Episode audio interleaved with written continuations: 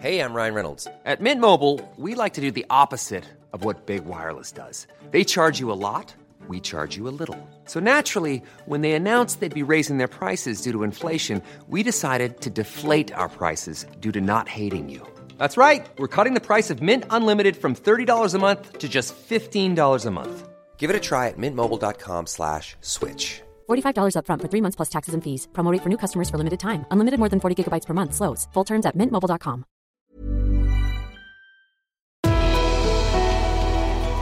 Bonjour à tous et bienvenue dans Callisto, le podcast qui vous fait voyager à travers les récits mythiques et les légendes.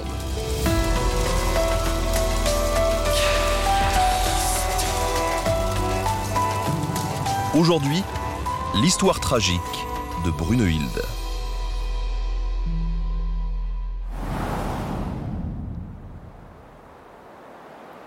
La mythologie nordique regorge d'histoires et de légendes qui nous font voyager dans un imaginaire à la fois familier et pourtant difficile à saisir. Dans ces récits épiques et glorieux interviennent parfois les grandes Valkyries, des guerrières qui choisissent les hommes tombés au combat afin de les emmener au Valhalla, le paradis des guerriers. Ces femmes portent des armures. Elles sont fortes, belles, elles montent à cheval et vénèrent le dieu Odin, le Tout-Puissant. Parmi ces guerrières redoutables, une en particulier s'illustra par sa force et sa bravoure. Cette guerrière, grande, puissante, n'était autre que la sublime Brunehilde. Cette Valkyrie était une forte tête, et elle n'hésita pas à défier Odin en personne en lui désobéissant sur le champ de bataille. Le dieu borgne n'eut alors d'autre choix que de la bannir. Avec l'aide de la magie, il enferma Brunehilde dans une tour de pierre entourée de flammes et la plongea dans un long sommeil. Seule, emprisonnée, elle devait attendre la venue d'un chevalier au courage sans pareil qui la délivrerait de sa demeure.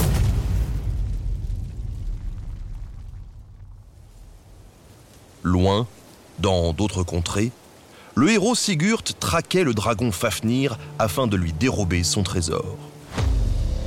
Approchant du repère de la créature, il creusa un trou en espérant qu'elle puisse passer au-dessus de lui. La bête approcha et fut transpercée par l'épée légendaire du guerrier.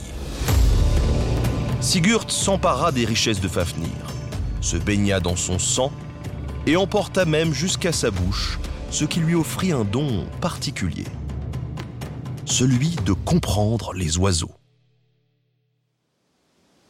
Des mésanges lui murmurèrent alors qu'une guerrière valeureuse était retenue contre son gré dans la montagne. Sigurd chevaucha sa monture, Grani, et fonça vers son destin.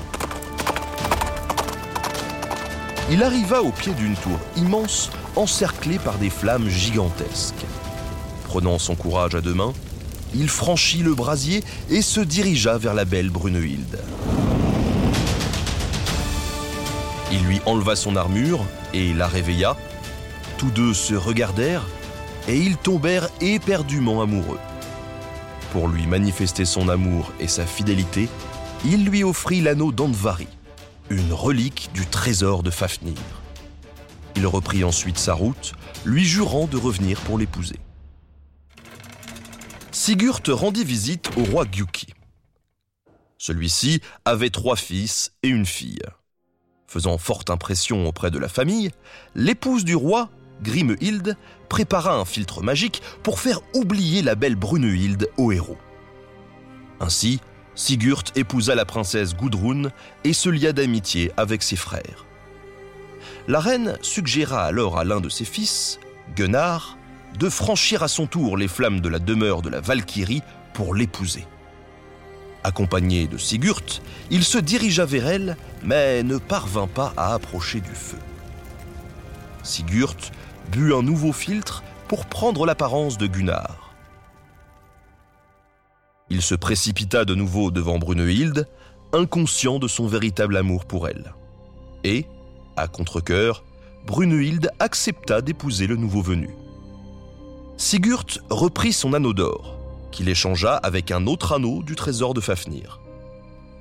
Puis, il laissa le véritable Gunnar consommer la nuit de noces. Plus tard, la mémoire revint à Sigurd.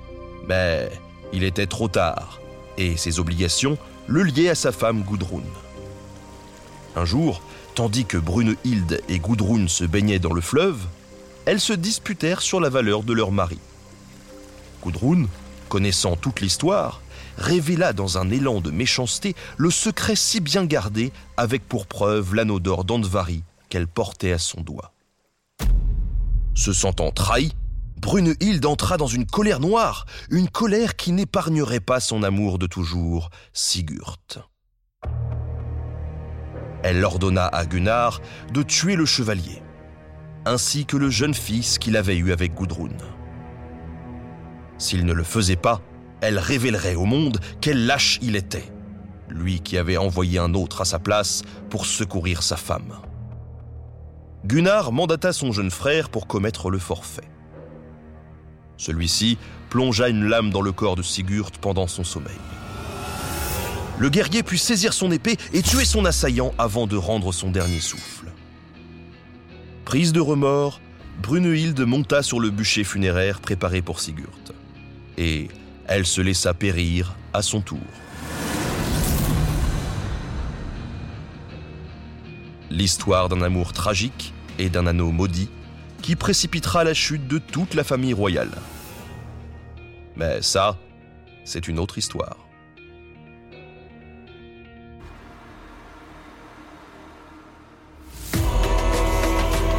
Podcast Callisto, c'est des mythes et des légendes.